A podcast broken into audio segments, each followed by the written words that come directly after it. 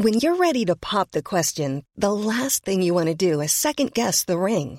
At Bluenile.com, you can design a one of a kind ring with the ease and convenience of shopping online. Choose your diamond and setting. When you find the one, you'll get it delivered right to your door. Go to Bluenile.com and use promo code LISTEN to get $50 off your purchase of $500 or more. That's code LISTEN at Bluenile.com for $50 off your purchase. Bluenile.com code LISTEN.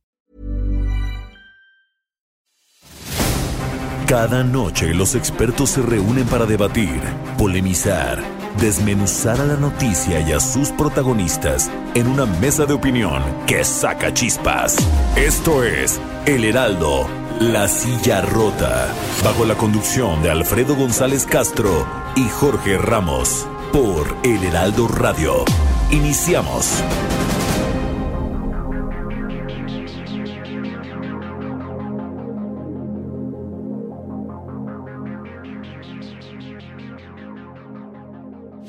Buenas noches, bienvenidas, bienvenidos a esta mesa de opinión El Heraldo de México, La Silla Rota. Transmitimos desde nuestras instalaciones en la Ciudad de México a través del 98.5 de su frecuencia modulada y también llegamos hasta Guadalajara, Jalisco por el 100.3. Tampico, Tamaulipas por el 92.5, Villahermosa, Tabasco por el 106.3, Acapulco, Guerrero por el 92.1 y en el Estado de México por el 540 de la amplitud medulada. Y bueno, pues esta noche, como todos los jueves, presento a mi colega y amigo Jorge. Jorge Ramos, y cuéntanos de qué va esta noche el, tema de esta mesa de análisis, Jorge. Alfredo, muy buenas noches, auditorio, ¿qué tal? Eh, bueno, pues eh, fíjate que pues hemos estado revisando aquí en, este programa los distintos ángulos de, esta pandemia que está enfrentando el país y hoy tenemos un ángulo interesante. Eh, fíjense, auditorio, Alfredo, que si uno revisa cuidadosamente los decretos, acuerdos y demás ordenamientos emitidos por el gobierno federal con relación a la pandemia por el coronavirus, pues se percatará que tan solo entre el 16 de marzo y el 16 de abril, eh, bueno, pues eh, se, han, eh, se han publicado 123 de este tipo de ordenamientos en el diario oficial de la federación, por lo que su ejecución pues está ya en curso en la mayoría de los casos. Hay que aclarar que varios de esos acuerdos son también del Poder Judicial, del Instituto Nacional Electoral, del Instituto Federal de Telecomunicaciones, de la Auditoría Superior de la Federación, también de las cámaras de diputados y senadores. Aún así, no son pocos. Pero fíjate que eh, una de las cerezas del pastel es lo que ahora mismo tiene la clase política, pues en plena discusión por la iniciativa que envió el presidente Andrés Manuel Obrador a la Cámara de Diputados para reformar la ley de presupuesto y responsabilidad hacendaria que en pocas palabras pues le da carta blanca al ejecutivo para disponer del presupuesto sin tener que consultar al poder ejecutivo. Y además por si algo faltara bueno pues poder eh, meter mano a más de 3 mil millones de pesos del fondo metropolitano. La pregunta es se está extralimitando la 4T con el pretexto de enfrentar con potencia la pandemia eh, por COVID-19 bueno, pues ahí está, ahí está la pregunta, Jorge, y creo que tenemos un invitado eh, que, que, con toda certeza nos va a dar, nos va a dar un poco de luz o, mucha luz sobre este tema. Y bueno, pues sin más preámbulo, damos la bienvenida a Ricardo Peralta, él es subsecretario de Gobierno de la Secretaría de Gobernación, quien se encuentra por obvias razones en la línea telefónica. Subsecretario Peralta, gracias por acompañarnos esta noche. Gracias, Jorge. Buenas noches. Alfredo, buenas noches. Gracias por invitarme. Encantado de estar en su programa. No, pues al contrario, muchísimas gracias. Gracias. Bueno, pues eh, para abrir boca, Jorge, tú tienes una, una pregunta. A ver, Así es. Y subsecretario, bueno, pues darle la bienvenida, por supuesto. Eh, hay eh, 123 acuerdos, mencionábamos en el, en el arranque, de los cuales 75 eh, son de, de distintas dependencias del gobierno de la República. ¿No es un exceso? ¿La 4T padece de decretitis aguda? Empezamos por ahí, subsecretario. Mira, gracias Jorge. Una muy buena pregunta. Te quiero comentar. Eh, como tú sabes, el diario oficial de la Federación depende de la Secretaría de Gobernación, en particular precisamente de esta subsecretaría de Gobierno. Y cada uno de estos decretos que se publican en el diario oficial pasan por este escritorio que tengo la oportunidad y eh, el honor de estar encabezando en la subsecretaría de Gobierno de la de Gobernación, y lo revisamos no solamente en, su contenido, sino nos coordinamos con las distintas instancias de gobierno que los promueven, a efecto de conocerlos a fondo, cuál es la intención, sin eh, llegar a fondo de un análisis de la viabilidad o no, porque todos tienen una naturaleza distinta. En este caso en particular, donde se vuelve un acto de alta polémica, sobre todo eh, dentro de las muchas polémicas que tenemos en el país, el uso del presupuesto. Esta reorientación que se propone en el decreto eh, propuesto por el Ejecutivo y que ahora está en manos de la Cámara de Diputados, esta discusión, eh, es precisamente ello. Es óbice decir que nos encontramos en una crisis de salud mundial y que esto trae aparejada una crisis económica de grandes proporciones pero que se necesita reorientar la estrategia para evitar cometer los errores del pasado, es decir, apretarle el cinturón a la gente, a la, comunidad, a la sociedad. Ahora lo estamos haciendo al revés, estamos apretándole el cinturón a la Administración Pública Federal en este caso, eh, reorientando ese presupuesto, dándole facultades al Ejecutivo, y lo dice textual el decreto. Mientras tanto, esté una crisis económica o la crisis de salud, que es evidente que tenemos en este momento, se reorientará ese presupuesto, lo estoy diciendo en, en términos coloquiales sin estar leyendo el decreto, se reorientará para efectos de abatir esta crisis económica y reorientarlo y evitar con ello los gastos que hoy en este momento no son prioritarios para el ejercicio del servicio público y sí el rescate no solamente a los pequeños comerciantes, a las grandes y a las perdón, a las pequeñas y medianas empresas y por supuesto a quienes viven al día, quienes no tienen un salario. Yo creo que esta medida que sin duda es una gran polémica, es única en su tipo y no se había dado en el pasado, como tampoco se había dado en el pasado una crisis con las proporciones del COVID a nivel mundial, requiere grandes reformas de esta magnitud que por supuesto son dignas de polemizarse, son dignas de tratarse, de discutirse, de debatirse, de incluso de rectificarse o ratificarse en su caso, pero yo considero, eh, en mi opinión, como subsecretario de gobierno, que son muy necesarias para que aquellos que requieran eventualmente este apoyo económico y el reforzamiento, que por supuesto eh, esta pandemia nos lo ha enseñado una y otra vez, se tiene que reforzar los sistemas de salud públicos, se tienen que reforzar los sistemas de educación públicos, cosa que nunca se hizo en el pasado con la intención que se quiere hacer ahora y que lo tenemos que hacer. Y una de las formas de hacerlo es la reorientación del presupuesto. Eh, yo estoy convencido que si hoy tomamos estas medidas, la recuperación económica de nuestro país va a ser mucho más pronta, va a ser dolorosa, sin embargo es preferible que quienes estamos en el servicio público nos apretemos el cinturón y no así a la sociedad o que se opte por el rescate económico de algún sector, en este caso de un sector privado como se hizo en el pasado, y que vivamos como vivimos los que nacimos en los 60, en los 70, en los 80, vivamos endeudados, con deudas ajenas, rescatando capitales ajenos, no propios, que son del Estado mexicano. Entonces, yo creo que es una medida ciertamente polémica, pero absolutamente necesaria, Jorge y Alfredo. Eh, subsecretario Ricardo Peralta, eh, yo le preguntaría, ¿estas modificaciones se van a quedar para todo lo que resta del sexenio? Porque había, hizo una acotación importante. Estamos en una situación de emergencia, pero la preocupación incluso de, de parte importante de la oposición es esto se va a quedar ya, esta discrecionalidad entre comillas, este manejo, que esta libertad que va a tener el presidente llegó para, o va a llegar para quedarse para lo que resta del sexenio? Yo te puedo responder que ninguna ley es eterna.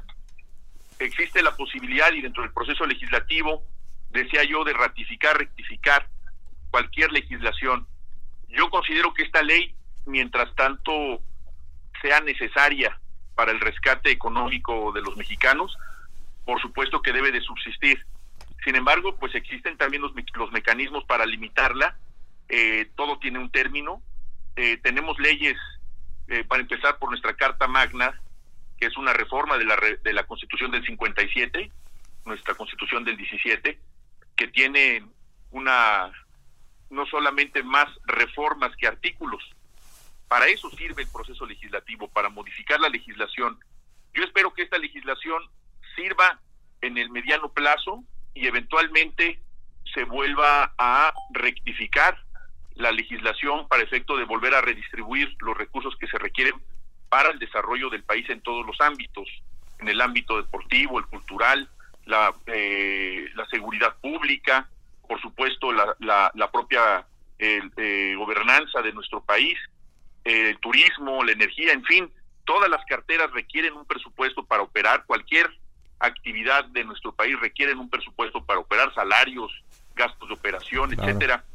Entonces, sin duda se tendrá que recomponer la reorientación de ese presupuesto, pero no creo que sea durante todo el sexenio. Esperemos, todos los mexicanos lo esperamos así, de manera muy consciente, muy realista, que esta crisis económica no, no sea transeccional, que este mismo sexenio podamos recuperar la actividad económica que de por sí habíamos padecido en sexenios anteriores y hemos padecido, pero esto pues obviamente lo, lo agrava y esperemos que con estas medidas se pueda recuperar mucho más rápido toda la, actividad económica de todo el país y de todos los sectores además. Subsecretario, sin embargo, desde el punto de vista político, eh, por ejemplo, vemos a Porfirio Muñoz Ledo eh, oponiéndose, vemos hoy a un diputado que este, a lo mejor es poco conocido, pero eh, es el suplente, por ejemplo, de Alfonso Ramírez Cuellar, que le manda una carta anoche al presidente donde le dice que realmente él está en desacuerdo, él es de Morena, pero que él está en desacuerdo y que va a votar en contra. Eh, la pregunta es desde el punto de vista político, ¿qué está pasando? ¿Qué está pasando ahí? ¿No se aprovecha esta crisis para disponer sin problemas del dinero público?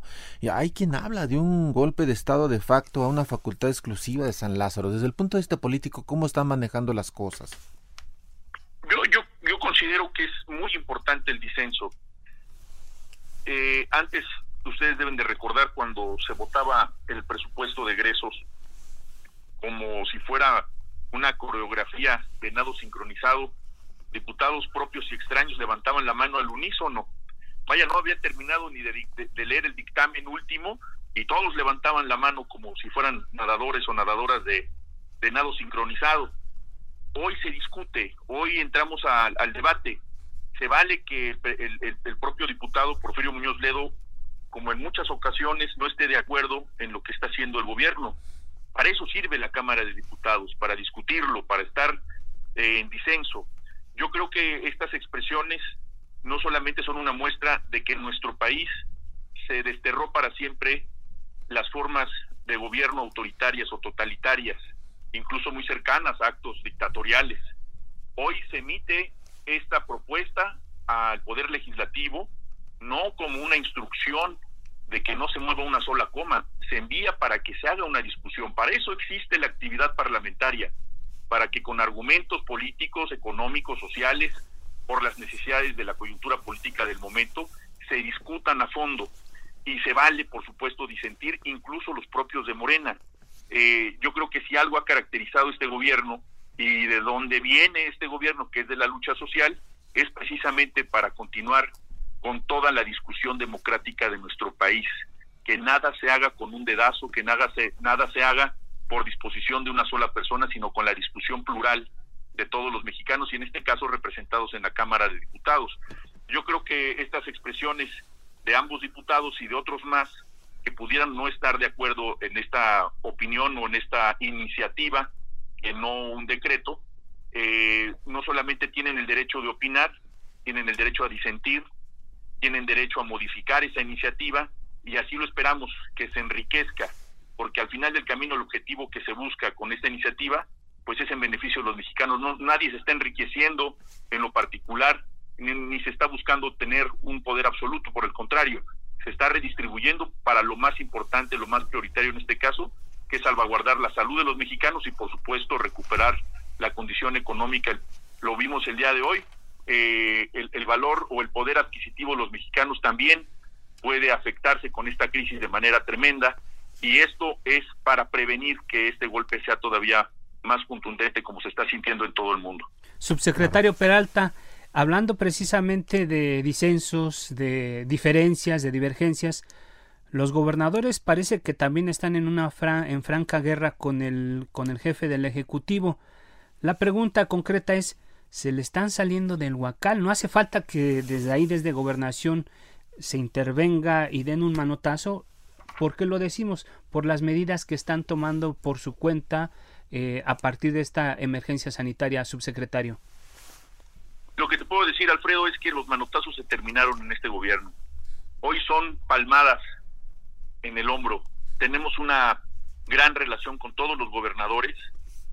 Prácticamente todos los días tenemos comunicación diaria, cuando menos con la mitad de los gobernadores, y así todas las semanas. Y desde, desde que comenzó esta crisis, la ministra Olga Sánchez Cordero, la secretaria de Gobernación, tuvo la iniciativa de tener videoconferencias donde han participado el canciller Marcelo Ebrard, el secretario de Salud, el subsecretario Hugo López Gatel, el director del Seguro Social, Zoe Robledo, el director del ISTE, del INSABI, en fin, todos los que han estado involucrados, eh, que, forman parte, algunos de ellos, del Consejo de Salubridad General, precisamente para armonizar y realizar acciones eh, análogas en cuanto a las directrices que ha emitido el propio Consejo de Salubridad General, que es una de las tres autoridades federales en materia de salud más importantes del país.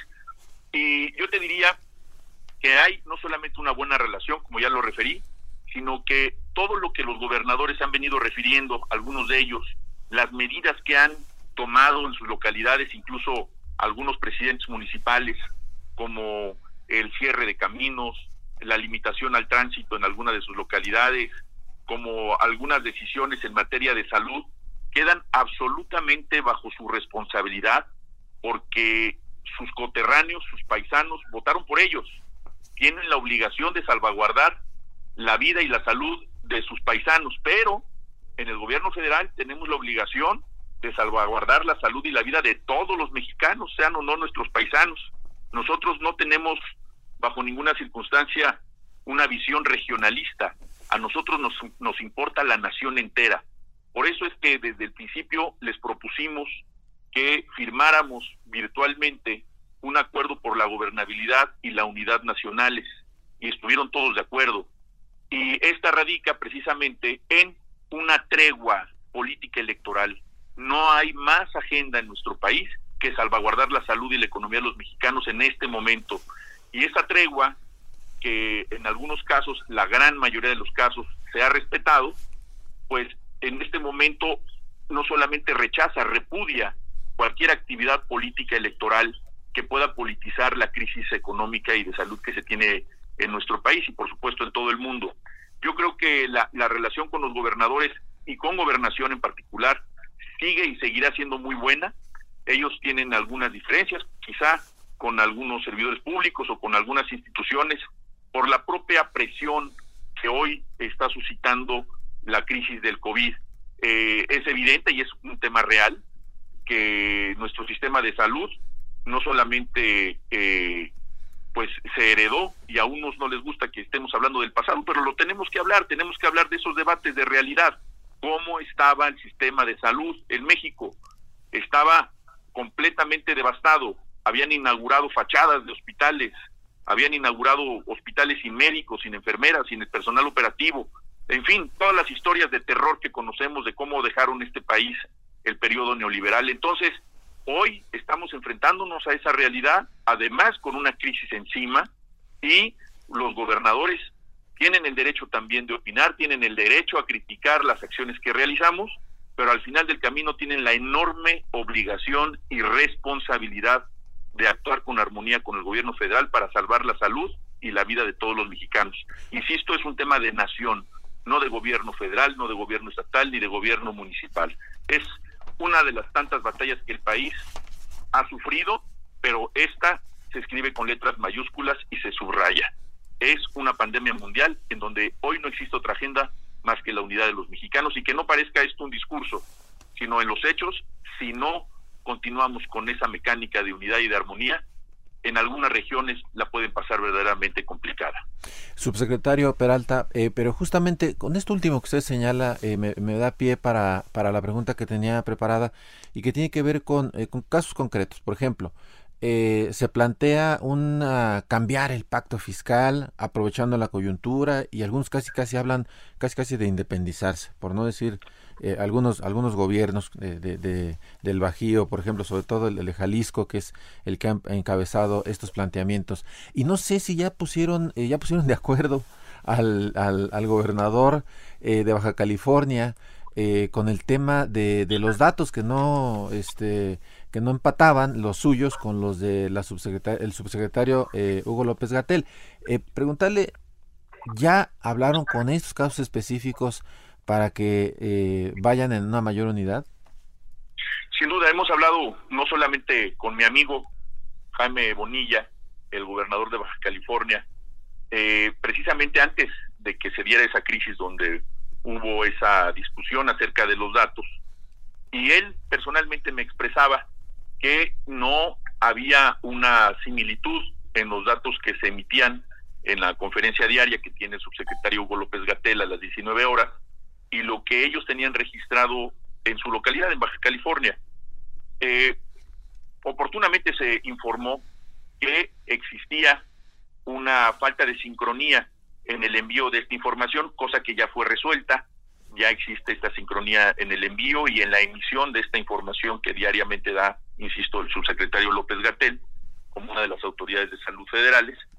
Y hoy ha quedado resuelto el tema, por supuesto, también de la coyuntura que se dio con algunos eh, médicos del Seguro Social, también fue aclarada con el director general de, del Seguro Social, directamente con el gobernador Jaime Bonilla, que pues ha hecho una labor extraordinaria.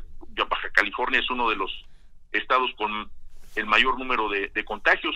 Incluso, pues ustedes saben, la vecindad que tienen con California, pues no ayuda mucho a que esto se contenga, pero finalmente eh, se, ha, se, ha, se, ha, hecho un esfuerzo extraordinario por parte del gobierno del estado para no solamente eh, cuidar la salud de los californianos, sino que estas informaciones hoy tengan una sincronía y continuemos de la mano. Y en el caso del gobernador de Jalisco, con el cual también puedo decir que tengo una relación muy cercana, eh, veamos el pasado inmediato. Eh, si fuera una persona diferente, te contestaría una cosa distinta, pero nuestro amigo, el, gobernador Alfaro, siempre ha tenido él una postura eh, diferente al resto de gobernadores respecto al gobierno federal. Y eso también lo respetamos. Nosotros hemos tenido una gran comunicación con él, por ejemplo, en el uso de las pruebas rápidas. Qué bueno que reaccionó rápido y rectificó la gravedad de utilizar de manera discrecional ese tipo de pruebas que podían dar falsos positivos o, positivos falsos también y que esto pues no solamente agrava la salud de la gente, pero esto es un tema desafortunadamente también de enseñanza in situ.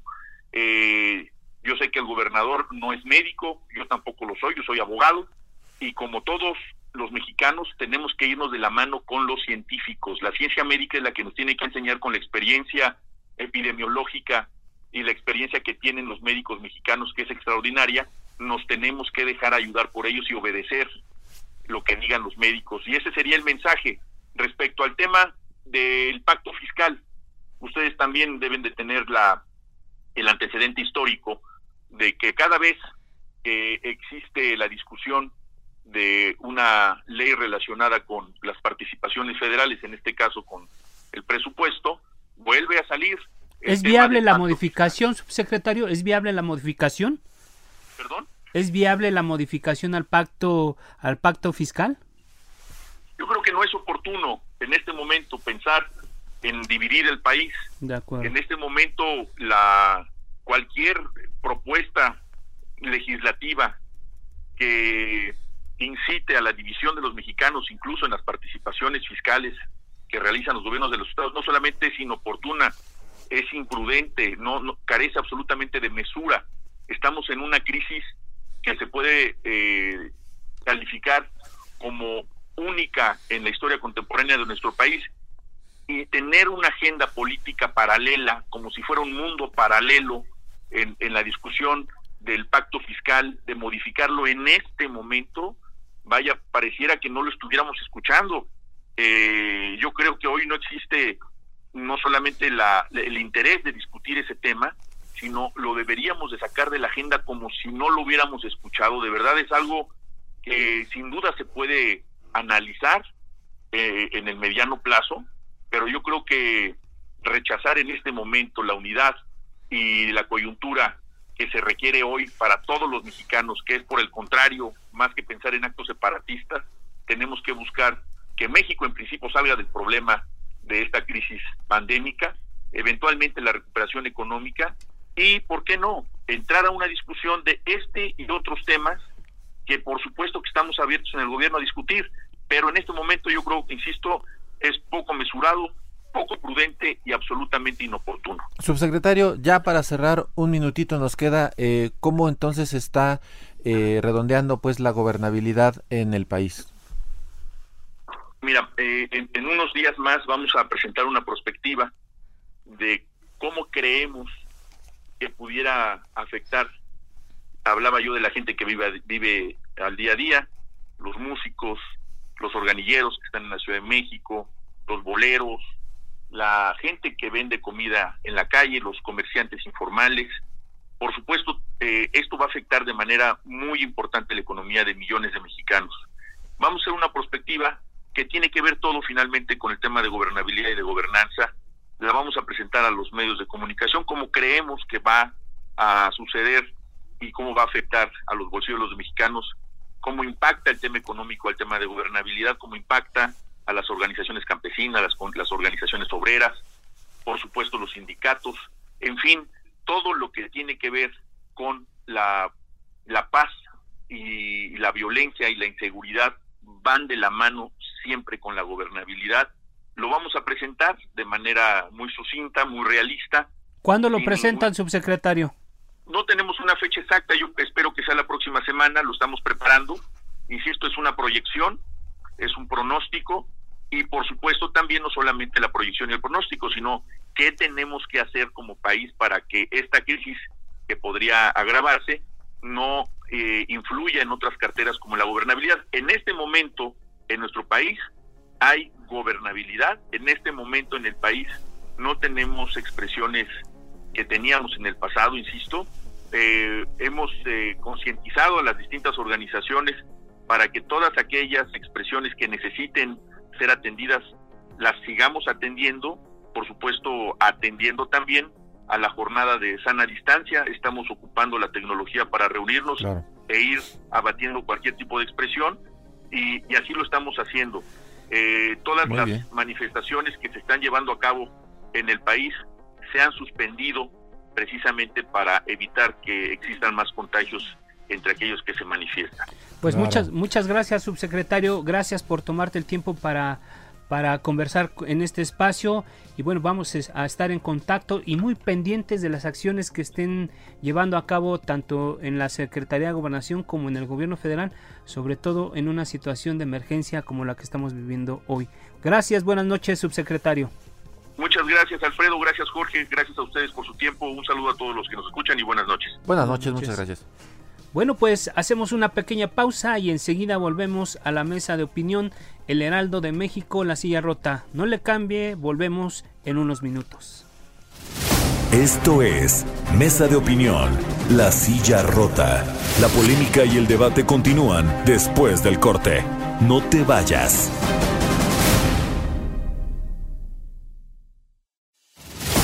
El Heraldo, La Silla Rota, Mesa de Análisis e Investigación, con Alfredo González Castro y Jorge Ramos. Regresamos.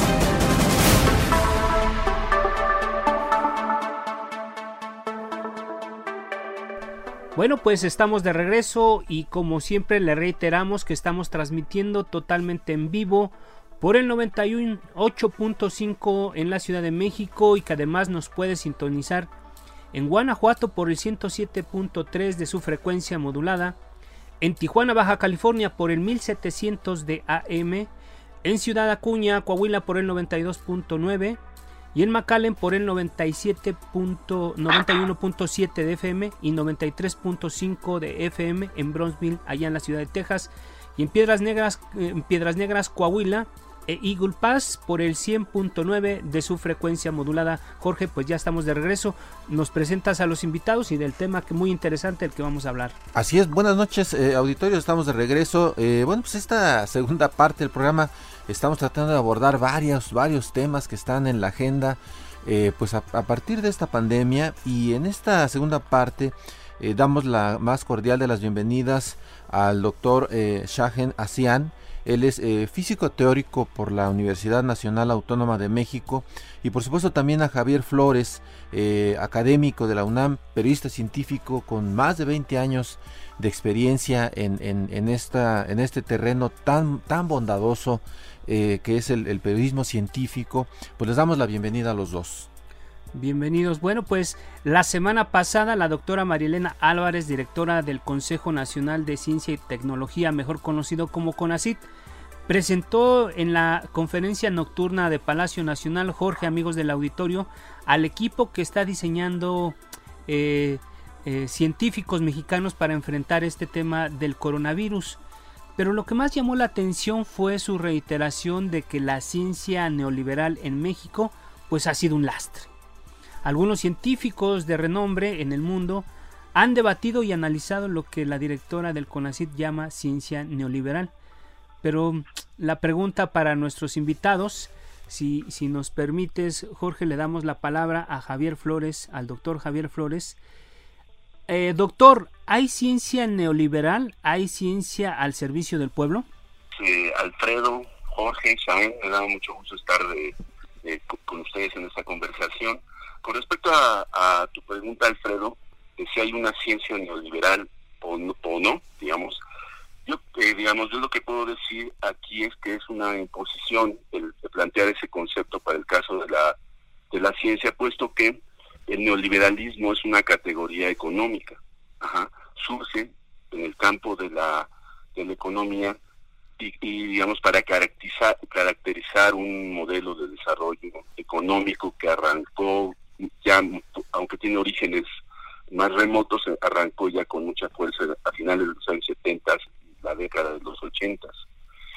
Entonces, el, llevar, trasladar ese concepto de, neoliberalismo económico al terreno de la ciencia es un, eh, digamos, es muy complicado y no corresponde realmente con la verdad, porque aquí se hace esa, ese traslado por una razón de tipo ideológico, no porque haya una biología neoliberal o una biología no neoliberal, sino se lleva de una manera forzada al terreno para, para llevar, introducir una ideología, que en el caso de México y en el caso del planteamiento de la directora del es muy interesante, porque plantea una confrontación entre lo que sería una ciencia neoliberal contra una ciencia para el pueblo, una ciencia para el pueblo que busca el beneficio social y ambiental. Es decir, se plantea una dicotomía entre una ciencia buena y una ciencia que no, que no lo es. Entonces, y esto tiene, ha tenido consecuencias muy, muy, graves, puesto que este planteamiento de la directora del CONACI, la doctora Marilena Álvarez Bulla, que no es la primera vez que, lo, que lo plantea, tiene consecuencias muy serias porque plantea por ejemplo, si hablamos de una ciencia que puede ser buena y una, una ciencia que no lo es para el pueblo y demás, plantea una, eh, pone en entredicho uno de los conceptos básicos de la investigación científica, que es el de la libertad de investigación. Es decir, al haber una ciencia que no es buena, una ciencia no liberal, como ella la llama tal, si quieres más adelante podemos ver cómo define ella lo que es una ciencia no liberal. Pero al plantear esa dicotomía, entonces eh, se plantea la prohibición o, el rechazo a algunas áreas del conocimiento que considera que no corresponden con el ideal favorable al pueblo o de beneficio social y ambiental. Particularmente, por eso yo podría citar como ejemplo el campo de la biotecnología, en donde, digamos, hay antecedentes con la eh, introducción de una propuesta de una nueva ley de ciencia y tecnología que se hizo el año pasado, eh, en, donde se plantean restricciones a la investigación. Es decir, se traslada un, un concepto económico también para hacerlo, para moldarlo mucho con el discurso presidencial, es decir, para adaptarlo al discurso presidencial, porque aquí y, es un otro tema muy importante y es que no corresponde necesariamente el discurso y la concepción de la directora del CONACYT con la concepción y el discurso presidencial. Esto es un, quisiera dejarlo ahorita un poco pendiente por si okay, claro. importante. Gracias, doctor Javier Flores. Gracias por esta primera intervención, Jorge. Sí, yo, quisiera preguntarle al doctor eh, Shahen Asian, eh, a mí me llamó la atención por una carta al lector que mandó eh, al diario Reforma, el doctor, en donde hacía una serie de señalamientos acerca de, cómo se, se, dividía en, en la entonces eh, URSS, eh, ciencia buena y ciencia mala, eh, también en el caso de la Alemania nazi. doctor, si nos pudiera abundar en, en, estos comentarios que usted hacía. sí, claro que sí, con mucho gusto. Pues yo considero que es un grave peligro para la ciencia meterle etiquetas políticas.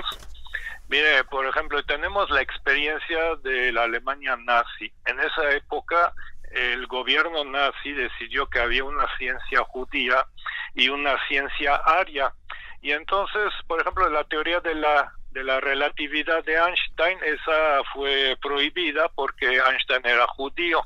Claro que eso produjo un retraso tremendo y hubo científicos físicos uh, alemanes que protestaron y finalmente tuvieron que llegar a una situación de compromiso, o sea, que podían utilizar la relatividad, la teoría de la relatividad de esos trabajos, pero no podían mencionar a su autor porque era judío. Otro ejemplo así de lo terrible que es politizar la ciencia se dio en la Unión Soviética en la época de Stalin. Stalin este, distinguió claramente entre lo que él consideraba era la ciencia burguesa y la ciencia proletaria.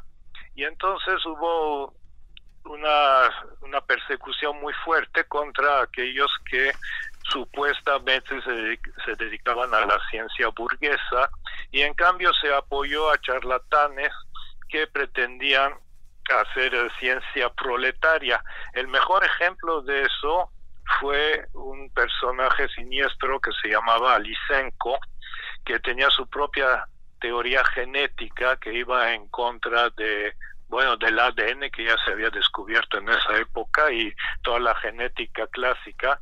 A la genética clásica la, la tildaron de ciencia burguesa y el gobierno le dio todo el apoyo a Lysenko para que desarrollara sus teorías, entre ellas supuestamente podía adaptar el, el trigo para que creciera en el frío de las estepas rusas. Eh, y a todos los científicos que lo criticaron, pues los metieron a la cárcel, los acusaron de contrarrevolucionarios y, y al gulag. Bueno, pues eh, la teoría de Lysenko produjo un desastre agrícola en la Unión Soviética, un desastre que le costó el, el puesto a Khrushchev, que era el que quien protegía a Lysenko.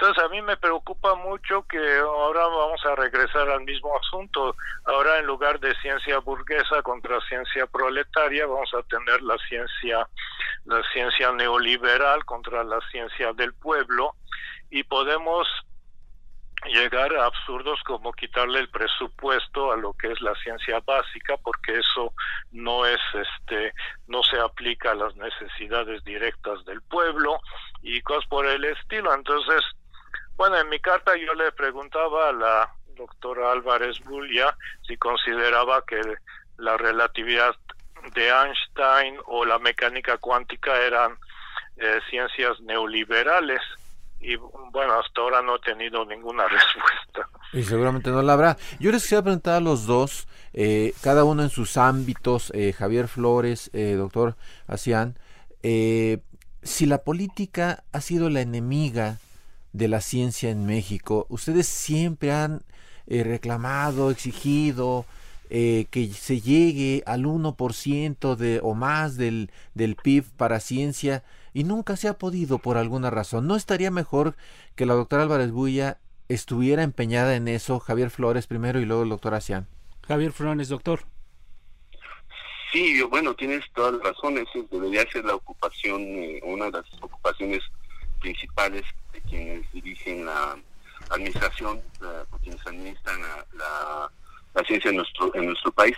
Pero justamente estamos viviendo pues lo contrario. O sea, además de esta ideologización que ya hemos estado comentando, hay en estos dos años, en estos dos primeros años, desde el punto de vista presupuestario, pues quizá uno de los mayores retrocesos que hemos tenido para la ciencia y la tecnología en términos presupuestarios.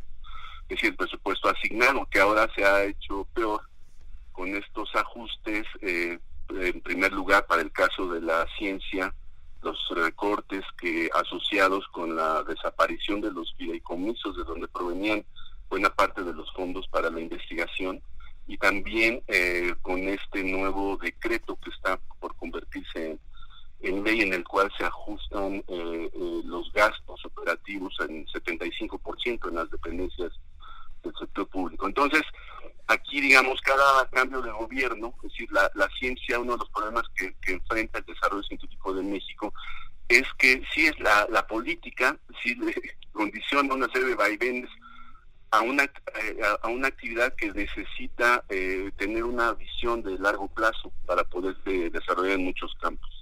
Yo quisiera eh, regresar un poquitito al, al, punto anterior, si me, si me permites. por favor, por favor.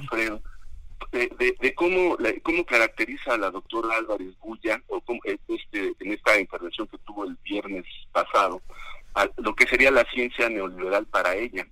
Entonces, por ejemplo, algunas de las cosas como el de caracterización de esta ciencia neoliberal, de acuerdo con ella, es que hay una dependencia tecnológica, que hay una baja eficiencia en la innovación y que la, el sector privado no participa eh, eh, como debería, digamos, en el desarrollo científico del país. Y estas son características que realmente sorprende que las incluyan, porque son características de, la ciencia eh, en México que hablan desafortunadamente de una falla estructural que viene mucho antes del periodo neoliberal. De tal manera que adjudicarle eh, eh, elementos del pasado a, la caracterización que se hace de ciencia eh, no corresponde. Otras cosas que dijo la doctora ese día es que se da una transferencia de recursos al sector privado, es decir, transferencias millonarias de recursos al sector privado.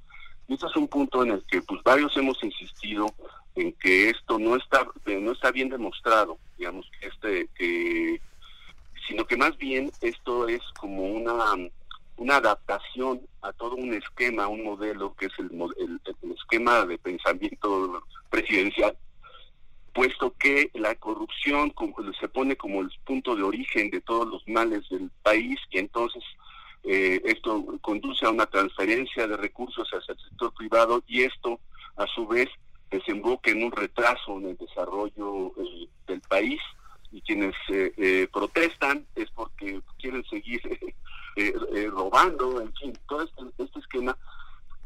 Elena Álvarez Bulla lo adapta y lo nutre de, digamos, con lo que pasa dentro del, del, ámbito de la, de la ciencia. Y otra de las de los de los elementos que ya se señalaba Chain hace un momento es que, pero Elena lo pone, Elena Álvarez Buya lo pone como una de las características del neoliberalismo, que es el abandono de la ciencia básica. Ajá. Y lo que ha pasado en, e, durante estos primeros años, digamos, es que es justamente eso, digamos, durante la, administración de Elena Álvarez Buya, ha caído eh, más que nunca la atención a la ciencia básica, puesto que se le cambió el nombre de la ciencia básica, ciencia de frontera, y eh, se, armó, se armaron unas convocatorias de las cuales todavía no se asigna ningún recurso, y todavía no hay nada, a pesar de que los plazos ya vencieron y demás. Entonces, yo lo que, lo que quiero decir así finalmente en este eh, es que el, el discurso de la actual directora del CONACYT trata de adaptar y nutrir un esquema, eh, el esquema que maneja el presidente, es decir, contra el neoliberalismo, la corrupción y demás, pero realmente no son la misma cosa. Es decir, por ejemplo, el estatismo del presidente López Obrador es un estatismo más bien de corte nacionalista, nacionalismo revolucionario. Mientras que el, el, estatismo de Elena es más, se parece mucho más, como ya la señora Bashain, al estatismo soviético, ajá, en el cual, digamos, prácticamente se considera que, la, que, el, el sector privado es pues prácticamente un estorbo para el desarrollo del, eh, del país, ¿no? Entonces aquí hay, no, necesariamente coinciden los discursos de Elena Álvarez Bulla con el discurso del presidente y yo creo que eso daña mucho la figura del presidente al grado que eh, en las encuestas en donde se toma la opinión de las personas con mayores niveles de estudios, por ejemplo una de Laredo Buen Día me parece, en la cual se muestra cómo ha caído la, la, aceptación del de, presidente López Obrador, donde más ha caído es precisamente en la gente que tiene estudios universitarios y de, y de posgrado. Okay. De tal manera que son efectos ya que se empiezan a ver, bueno, yo, yo lo, propondría como una explicación, efectos ya de cómo ha sido la política de ciencia y tecnología, cuál ha sido el daño que le está, le está eh, provocando incluso al presidente y a la 4T. Gracias, doctor Javier Flores. Adelante. Doctor Shahen eh, eh, la pregunta, ¿es la política la enemiga de la ciencia en México? ¿Ha sido la enemiga de la ciencia en México? Bueno, para empezar yo quiero decir que estoy de acuerdo con todo lo que acabas de decir, Javier. Eh, en cuanto a la política, bueno, pues eh, es que el gobierno tiene que apoyar a la ciencia, eso pues es obvio.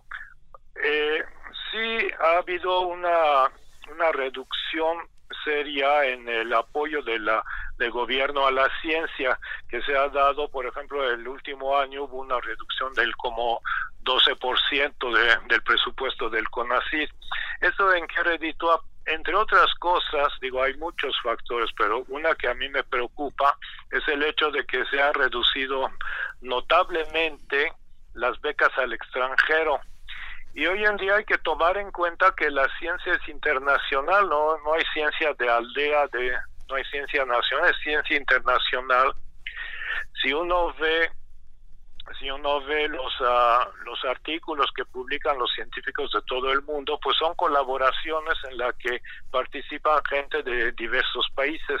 En ese sentido es muy importante que los jóvenes científicos tengan la oportunidad de viajar al extranjero hacer sus doctorados en universidades de, de prestigio fuera de México y regresen para ya teniendo ese contacto con universidades internacionales y eso es lo que ahorita se ha cortado prácticamente no hay becas de posgrado y yo creo que eso a la larga va a tener un va a producir un deterioro notable en la ciencia en México. Sí, la endogamia no es nada buena ni para la ciencia ni para la educación, vaya, para prácticamente ningún área del conocimiento, ¿no, doctor?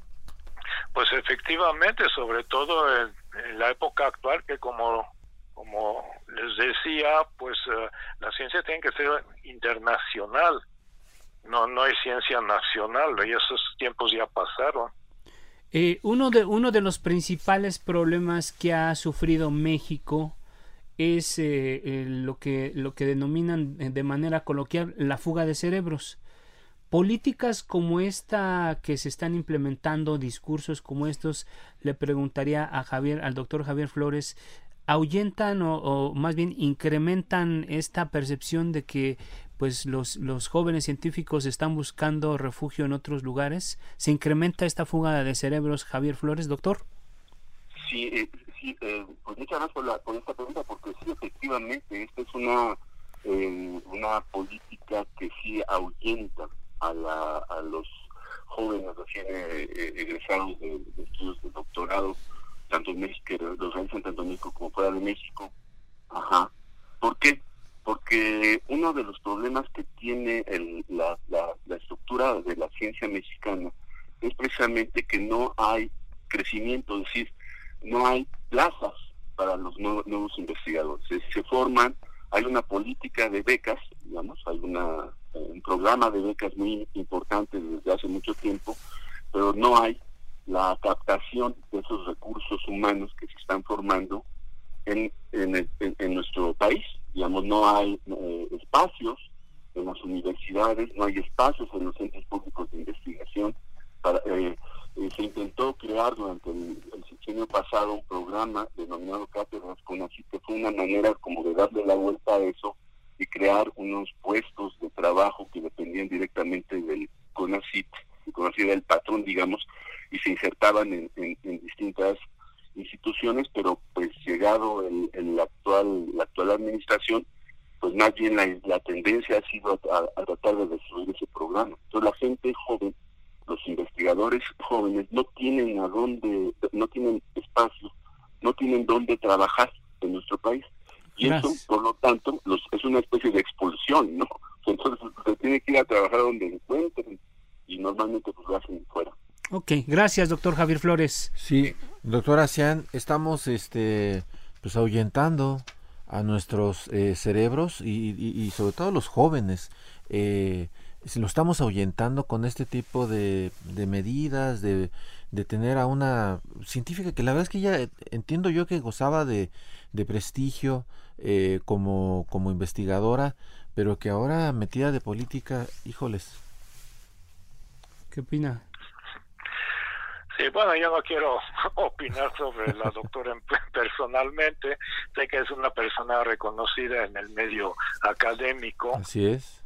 Y, bueno, no, no puedo decir nada más. Eh, pero volviendo al tema de los jóvenes, pues sí, efectivamente hay un tremendo problema de que incluso aquellos jóvenes que lograron irse a hacer un doctorado fuera regresan y no hay plazas en las universidades. Entonces, en todo caso, les consiguen ahí una plaza en alguna en algún centro perdido en la República y ante eso, pues eh, se, se tienen que regresar a donde hicieron sus estudios. Yo estoy seguro que la mayoría de esos cerebros fugados les encantaría regresar a su país de origen y trabajar aquí, pero si no se les da oportunidad, pues es difícil que lo hagan. En la UNAM, por ejemplo, las plazas se cuentan a, a es a cuentagotas que se abren las plazas. Prácticamente hay que esperar que se jubile o fallezca un investigador para que se libere su plaza y se pueda contratar a un joven.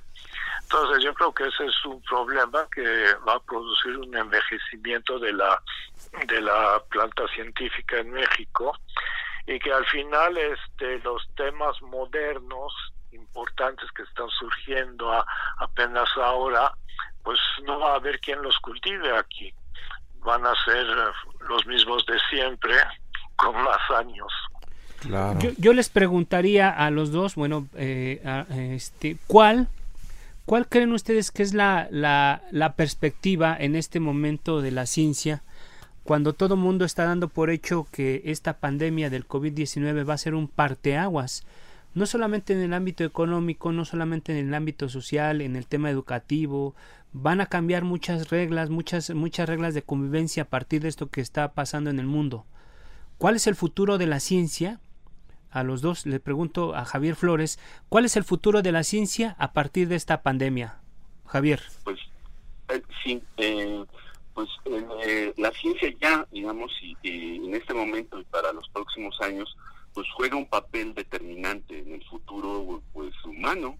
Lo estamos viendo en este momento, puesto que la solución al, al tema de, la, de, en este caso, de la pandemia por el coronavirus 2019, y en otros temas, por ejemplo, hacemos cambio, cambio climático, en fin, las soluciones tiene, van a venir de precisamente de la ciencia y la tecnología, es decir, la producción de, fármacos, de vacunas, eh, la producción de, plantas modificadas para poder resistir eh, eh, cambios ambientales, en fin. Entonces, a nivel mundial, la, la humanidad pues depende cada vez más del avance del conocimiento científico. Aquí en México, por ejemplo, desafortunadamente tenemos aquí una pues una manera, digamos, un poco peculiar de, abordar este tema, porque por un lado se reconoce, como lo hemos visto en el caso del coronavirus, a los médicos, a los eh, eh, a, los científicos y demás que participan en el diseño de la estrategia para enfrentar el coronavirus, por un lado, pero por otro lado se reducen los presupuestos para la investigación científica, por ejemplo. Gracias, Que, vemos esta, esta dualidad. Gracias, Javier. Estamos ya con el tiempo encima. Jorge. sí, doctor eh, Shahen Asian, un, eh, un, comentario, un minutito. Eh, ¿Cuál es el futuro que usted ve para la ciencia en México? Bueno, yo creo que ahorita los uh, científicos en México están pues aguantando y aguantando a, hasta que pase esta contingencia. Y bueno, ¿qué va a pasar después? Pues no sé realmente, no soy profeta, pero yo creo que va a seguir los científicos van a seguir trabajando lo mejor posible con, con las condiciones que se les dé, aunque esa, esas condiciones no sean las óptimas. Pero bueno, ahí seguimos. Muchas gracias a nuestros invitados, Jorge. Pues llega, Mucho éxito también en, sus, en, sus, respectivos ámbitos. Claro que eh, sí. Les agradecemos mucho, de verdad, su, su tiempo y sus ideas. Y bueno, pues Alfredo decías. Pues ya eh, llegamos al final de este espacio. Gracias a, nuestros invitados, nuestros tres invitados que tuvimos esta noche. Y bueno, pues pedirles a, a, a, los amigos del auditorio que nos acompañen a la mesa de opinión el próximo, el próximo martes en la mesa de opinión a fuego lento que que dirige su servidor y también que nos escuche todos los jueves a las 10 de la noche y bueno, no nos queda más que agradecer a quienes hacen posible este esfuerzo, Isaías Robles en la información, Orlando Oliveros en la producción y Jorge Aguilar en los controles técnicos, los esperamos el próximo jueves y gracias, buenas noches Jorge. Buenas noches, como siempre, a pesar de todo no se les olvide ser felices y sobre todo quédense en casa. La polémica por hoy ha terminado. Te espera el próximo jueves para que, junto con los expertos, analicemos la noticia y a sus protagonistas. Esto fue El Heraldo, la silla rota, por El Heraldo Radio, con la H que sí suena. Hasta entonces.